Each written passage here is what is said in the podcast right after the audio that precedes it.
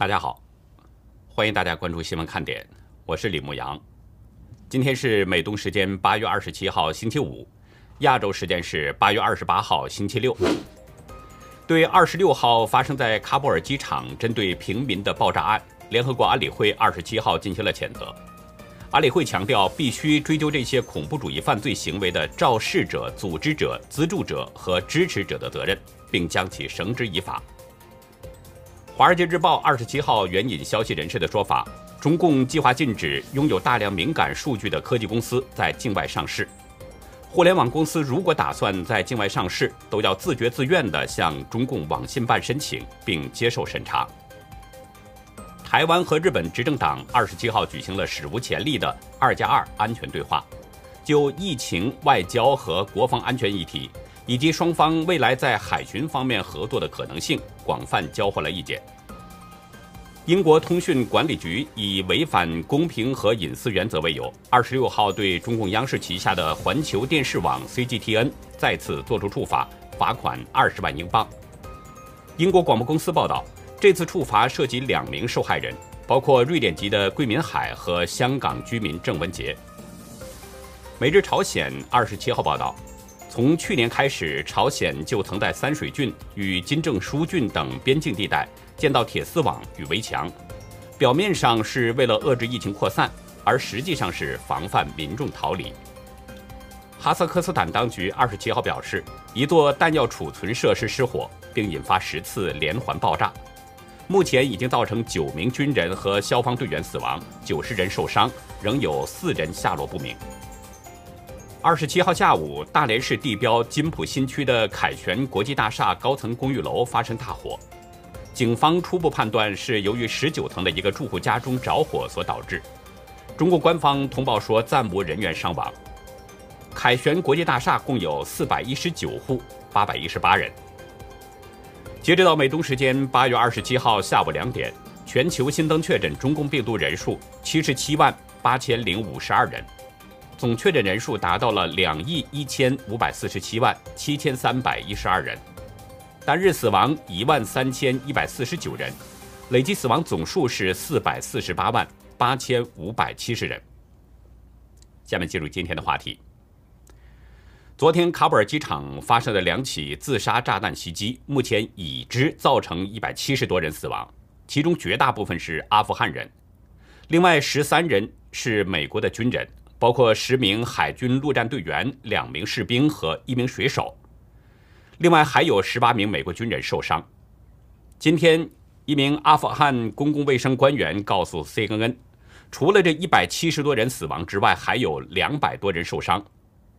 有匿名知情人预计，死亡人数可能还会上升，因为还有很多人伤势严重，生命垂危。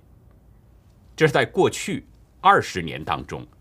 对美军士兵最重的一次袭击，也是2020年2月川普政府与塔利班签署撤军协议以来，美军在阿富汗的首次伤亡。一位白宫高级官员在今天一早就表示，威胁仍然存在，而且升高了。CNN 引述这位官员的说法：，拜登和他的团队正在为撤军行动的最后几天再次发生恐怖袭击的可能性做好准备。美国中央司令部司令、海军陆战队麦肯齐上将，他表示相信恐怖组织伊斯兰国会继续发动袭击，其中可能包括汽车炸弹或者是机场的火箭弹。在今天白宫的国安小组会议上，国安人员也向拜登发出警告，喀布尔可能发生另外一起恐怖袭击。这位官员说，美国正在喀布尔机场采取最大的武力保护措施，但这次任务的未来几天。将是迄今为止最危险的时期。有一名驻守在机场的西方官员对路透社表示，今天撤离人员的航班加快了速度，持有美国护照的人获准进入机场。袭击发生的时候，成千上万的阿富汗人挤满了机场大门。有一名靠近其中一次爆炸的阿富汗女子表示，人们非常乐观地认为，塔利班现在正在为我们提供安全保障。不会发生自杀式袭击，但可悲的是，它还是发生了。有一名在机场大门口的自杀式炸弹袭击者引爆了炸弹，随后附近的男爵酒店发生了第二次爆炸，而且然后响起了枪声。有一名目击的男子，他说：“人们被活活烧死，人们没有办法呼吸。”另一名阿富汗男子说：“到处都是死人。”他亲眼看到一个女人身上裹着一条满是血的毯子。因为担心遭到报复，他们都是匿名接受了《华盛顿邮报》的采访。附近还有很多满脸血污的伤员，幸免于难的人们正在帮助这些伤员。从社交媒体发布的那些影像资料来看到，很多受伤的人士被推进了急救室，那里伤员已经有很多了。有一位叫阿尔贝托的协调员介绍，送到医院的人都没有办法说话，许多人都吓坏了，他们的眼睛完全是空虚的，目光呆滞。他说：“我们很少看到这样的情况。”记者兼作家马蒂厄·艾金斯在爆炸袭击后不到一个小时就赶到了现场。当时他在家里边听到了爆炸声，立刻就跳上摩托车，快速到了爆炸现场。他告诉 CNN，当时的场面相当混乱。在喀布尔的这段时间呢，他对这种爆炸声音已经有了一些适应，所以他并不是特别惊讶。自从喀布尔沦陷之后，埃金斯每天都会去机场。埃金斯在视频中描述，在机场只能听到枪声和警报声。随后他又去了医院。他说：“这真是一个非常可怕的景象。”他说：“许许多多的人同时涌入，这就是灾难。”就在人们还没有从恐怖袭击当中回过神来啊，中国大陆这边。也发生了一系列的事，娱乐圈突然刮起了一阵飓风，有多位艺人遭到了整治。今天曾被南都娱乐周刊评为九零后四小花旦之一的郑爽被处罚了，他个人和工作室的微博被永久禁言，逃漏税的这个罚款是二点九九亿人民币。中共广电总局还下令不准他再上节目。郑爽随即回应。表示说接受这个决定，按时补缴税款和罚款。中共税务总局的处罚结果显示，郑爽2019年到2020年没有依法申报个人收入1.91亿元，偷税是4526.96万元，其他少缴税款2652.07万元，各项综合处罚2.99亿人民币的这样的罚款。上海税务局表示，郑爽已经缴清了全部税款和滞纳金，还有二点一八亿罚款没有缴清。紧接着，当局对郑爽实施了全面封杀，所有参演的节目停止制作和播出，部分网站已经下架了郑爽主演的作品。网友惊呼：“这是直接把郑爽给踢出了演艺圈了吧？”郑爽被处罚，主要呢就是因为阴阳合同逃税。再加上早前曾经闹出代孕风波，这些事实正好是符合网络上流传的劣迹艺人的说法。网上呢是流传着这么一个某电视台总编室的通知，时间显示是八月二十五号。通知中表示，广电总局已经通报了劣迹艺人的问题，其中点名的有霍尊、吴亦凡、郑爽、赵薇和范冰冰等。要对他们的线上线下节目排查清理。今天还有一个消息，林心如在大陆的东阳横店林心如影视文化工作室突然出现工商变更，企业状态从存续变成了注销。给出的原因呢，说是决议解散。有网友在微博中透露，林心如工作室的合伙人刘彩虹是陷入了一场官司。要承担三千六百万人民币的民事赔偿。林心如工作室如果不注销，那么资金流很可能会因为法院强制措施而受到阻碍。这个解释是真是假呢？我们也不清楚。但是因为合作主演《还珠格格》结下友谊的赵薇刚出事儿，所以外界揣测可能并不单纯，很可能是受到了赵薇的牵连。但是究竟因为什么，还需要继续看看。说到赵薇呢，对她的处罚，应该说来的是比较突然，人们的事先并没有什么察觉。昨天晚上有网友发现，赵薇主演参演的作品被全部无预警下架，微博超话也突然关闭了。多家视频网站证实，确实临时收到通知，要求删除赵薇的作品，但具体原因不清楚。到昨天晚上十点左右，在一些视频网站搜索赵薇，结果显示是根据相关的法律法规和政策，结果未予显示，或者是没有找到相关视频。另外，从八月十五号开始，有人发现赵薇的个人微博就一直没有更新过。这些对一个艺人来说，就意味着他的踪迹已经消失了。对赵薇的处罚究竟是因为什么呢？官方至今没有明说过，赵薇本人也没有反应，所以坊间的各种说法那就接踵而至了。其中有一个呢是说，二零零一年十二月三号，赵薇曾经身穿日本军旗为时装杂志拍摄封面，有人晒出了赵薇当时的旧照，画面中的赵薇的确是身穿着日本军旗。据称呢，赵薇拍这张照片的时候啊。距离时任日本首相小泉纯一郎参拜靖国神社仅仅四个月。这张旧照被抛出后，有很多网民到赵薇的微博下面去灌水，有的呢还骂他今日等等。或许是因为这张二十年前的旧照的问题，赵薇被列入的劣迹艺人的名单。不过，另外还有一个消息，似乎显示赵薇的问题并不简单。在赵薇被处罚之后啊，曾经跟她交情不错的艺人，包括黄晓明、杨紫等，都是紧急删除了与他有关的所有微博。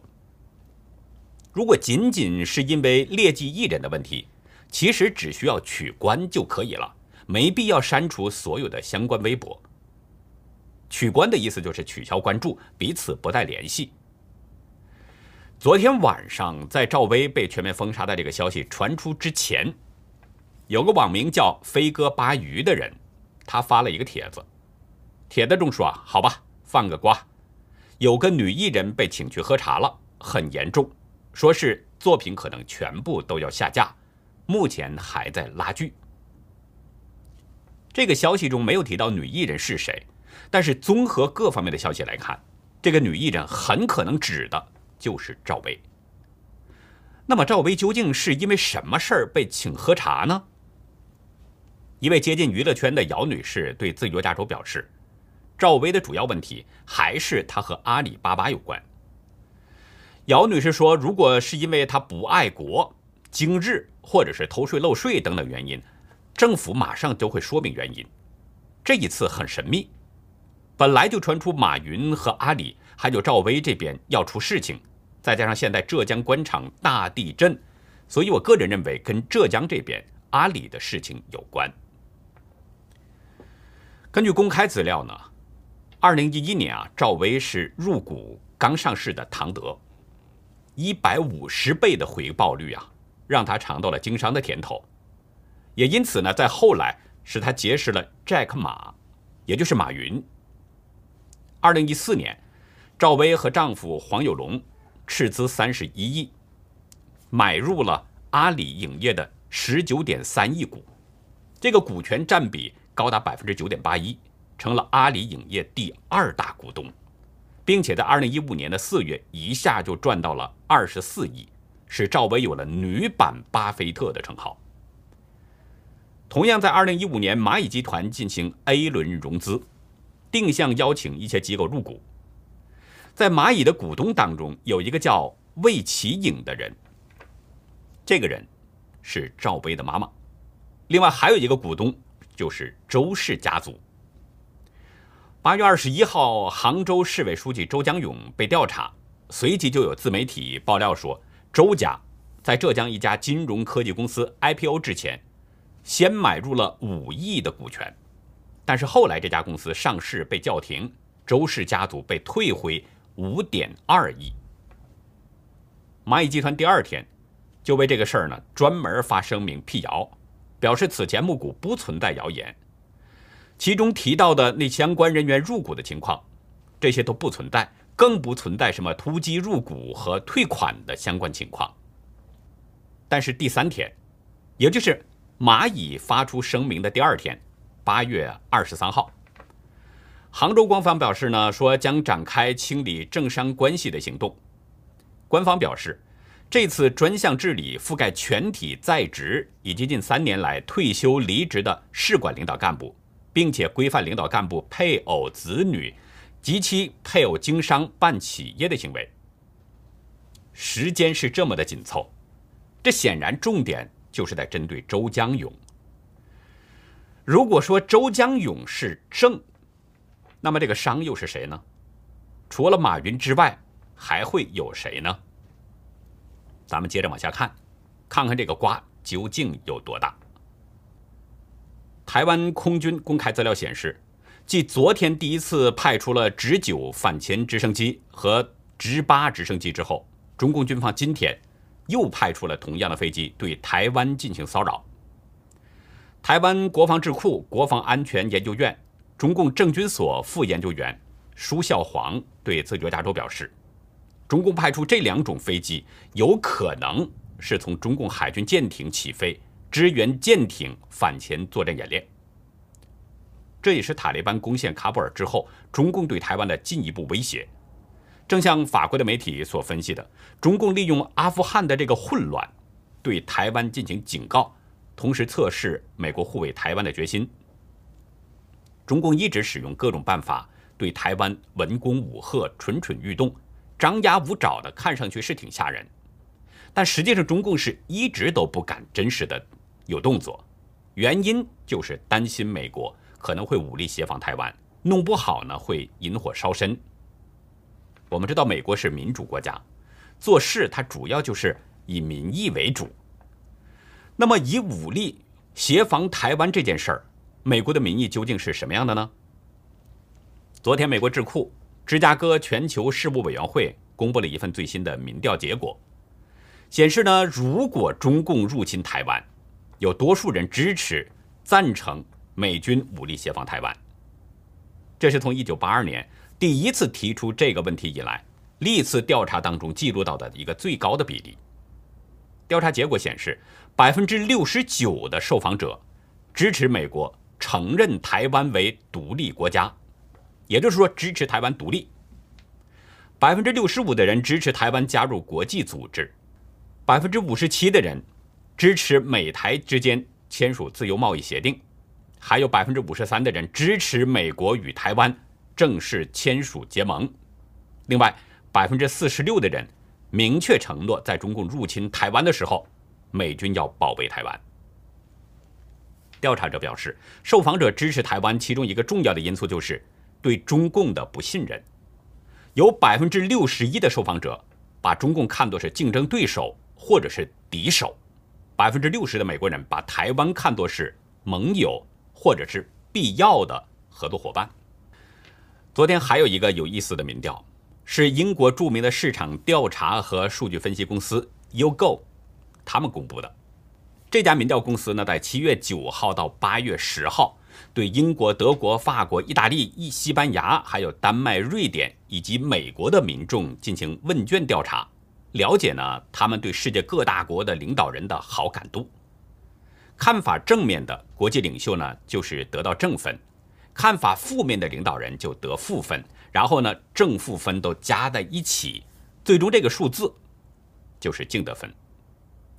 最终呢，中共国家主席习近平不负众望，成功拿下了第一。大家不要听错，是第一，不是第一。第一的意思就是排名倒数第一，最差的一个。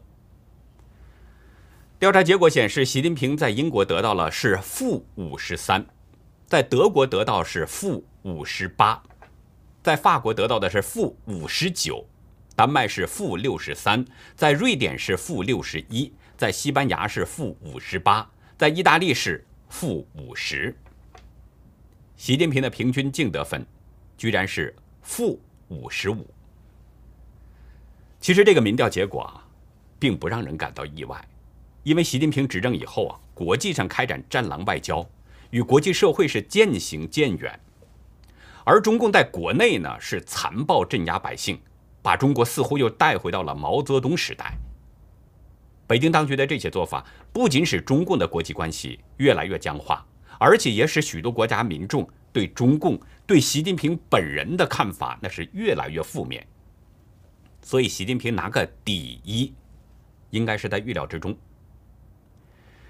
接下来，在人性中的善这个板块呢，跟您分享慈善家史密斯先生的故事。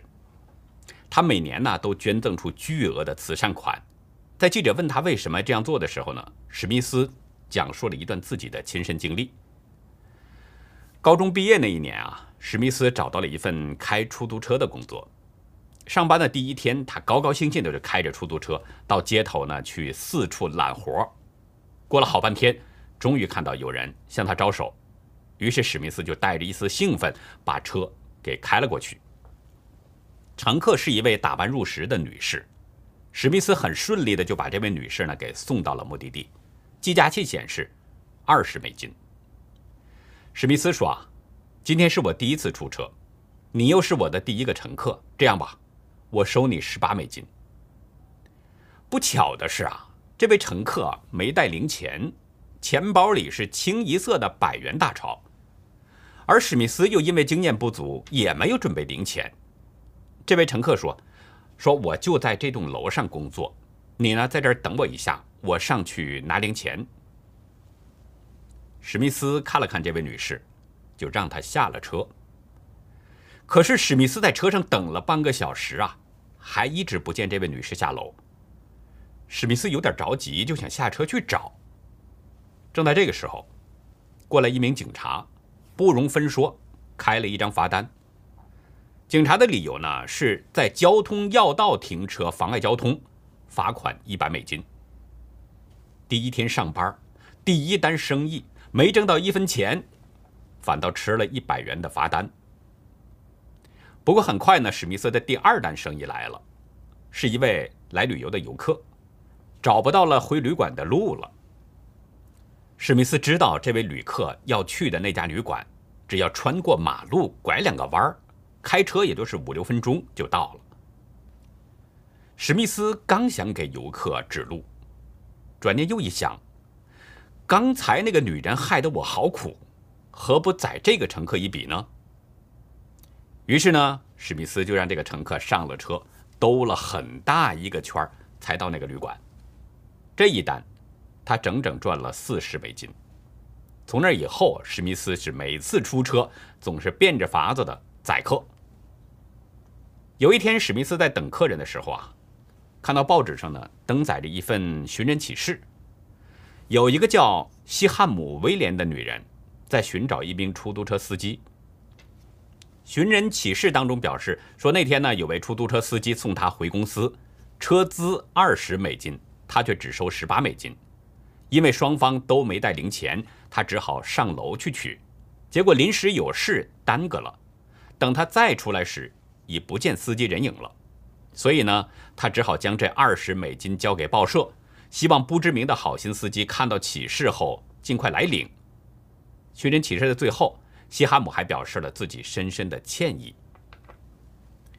史密斯看到这个寻人启事啊，手捧着报纸，这个脸可是火辣辣的。他将这份报纸呢，就保留了下来，一直带在身边。从那以后，史密斯是每次出车，那服务总是超一流的。很快啊，一传十，十传百，许多人都听说了。在自己所在的这个城市呢，出了一个好心的出租车司机，于是人们都争相赶来，要体验史密斯的这个特殊服务。后来，史密斯就凭借着自己的这个良好的信誉，还有他的优质和善的服务呢，就创办了自己的出租车公司，一度还做成了行业龙头老大。史密斯感慨地说：“呀，我要感谢西汉姆和所有帮助过我的人，良心有价。”真心付出后，才会有善意的回报，这就是我乐善好施的真谛。接下来呢，继续跟大家分享真实中国真话活动的作品。今天为大家展示的呢是大成先生的一幅作品《乱世用重点》。画面上有一个看上去不太正常的人，正在信口开河地讲着什么。他的对面呢有两个警察，一个警察正在满脸笑容地做着笔录，对那个人还说：“说你说的真好，接着说，说完回家。”但另一个警察呢，一边摆手一边使眼色，示意那个人不要再讲了。大成先生在文字中介绍，以前呢在大陆啊做过公安，经历过中共开展的严打，中共的严打那是有指标的。按辖区人口比例抓人，地方公安为了完成任务，冤枉了不少人。被冤枉的人当中呢，其实是有两种来源，一个是各个单位呢推荐，把平时有小偷小摸、流里流气的人上报到派出所；另一个呢就是警察上街寻找，只要看到帽子一把抓、留着长头发、说话都磕巴、高中没文化这样的四种人。全都抓起来。当时为了凑数啊，有个单位呢就推荐了一个叫江二傻的孩子。这个孩子当成好事一样的交代，说小时候偷过老太太的鸡蛋等等等等。当时盗窃罪的立案金额是六十元，警察审了半天，总算是凑足了这个数。后来的大成先生啊向公安局长就反映，可是那个局长却说。这是全国部署的行动，没办法，乱世用重点。谢谢大成先生为我们呈现出真实的中国，把曾经的那段荒谬的岁月啊再次展现了出来，让我们看到了中共的邪恶。我希望有更多的朋友呢都来参与真实中国的真话活动。在我们所展示的所有作品当中，在我看来，就像一把把的利剑在刺向邪恶的中共。这就是我们举办真实中国真话活动的初衷。我们不是要求大家有多高的绘画技艺，只要您的作品和内容传递的信息能够揭露中共，或者是能够反映中国人那种悲惨的生活现状，那就是在我们的征集之列。我们也不是要求大家画作必须面面俱到，因为那也不可能。因为中共的罪恶罄竹难书，一幅画也不可能完全容纳进去。所以呢，大家可以从一件事儿、一个点来展开反映问题。只要您呢把自己看到的、听到的、感受到的真实的中国给表现出来，那就是非常好的作品了。这样呢，既是在记录这堆的历史，也是在救人。我是希望大家都来参与，在解体中共的这个路上，不能没有你。大家的作品呢，请寄送到我们的爆料邮箱。xwkd 二零一七 at gmail.com，我会在节目中逐一的进行展示，然后也会上传到优乐客网站。大家如果想看以前的作品呢，可以到优乐客网站去观赏，为您喜欢的作品点赞。另外，大家在投稿的时候啊，请介绍一下您的画作内容，因为我发现啊，有一些作品画的很好，但是创作元素呢，其中的一些。我们不能准确的把握您的用意，所以呢，需要大家做一些简要说明，这样可以帮助我们更好的理解作品所表达的意思。还有就是，如果您的作品是在别人的作品之上进行了二次创作，那么也请一并说明原作出处，这样既是对原作者表达一份尊重，也避免我们出现侵犯版权的问题。最近呢，中共当局就疫情防控不力啊。是连续的问责官员。中共的问责跟他的纠责，我们知道这是中共官方最近用的很频繁的词汇，非常具有迷惑性，也很非常具有欺骗性。那么这到底是怎么回事呢？在今天的红潮看点呢，我们就跟大家聊聊中共官场深厚且阴黑的背锅文化。欢迎大家到优乐客会员去了解更多。我们会员网站网址是 http: 冒号双斜线牧羊兽点 com，还有一个是 http: 冒号双斜线 youlucky 点 biz。那好，以上就是今天节目的内容了。如果您喜欢新闻看点呢，请别忘记帮我们点赞、订阅，同时也尽可能的帮我们把这个频道给转发出去，让更多有缘人看到我们，听到我们的声音。好的，感谢您的帮助，也感谢您的收看，再会。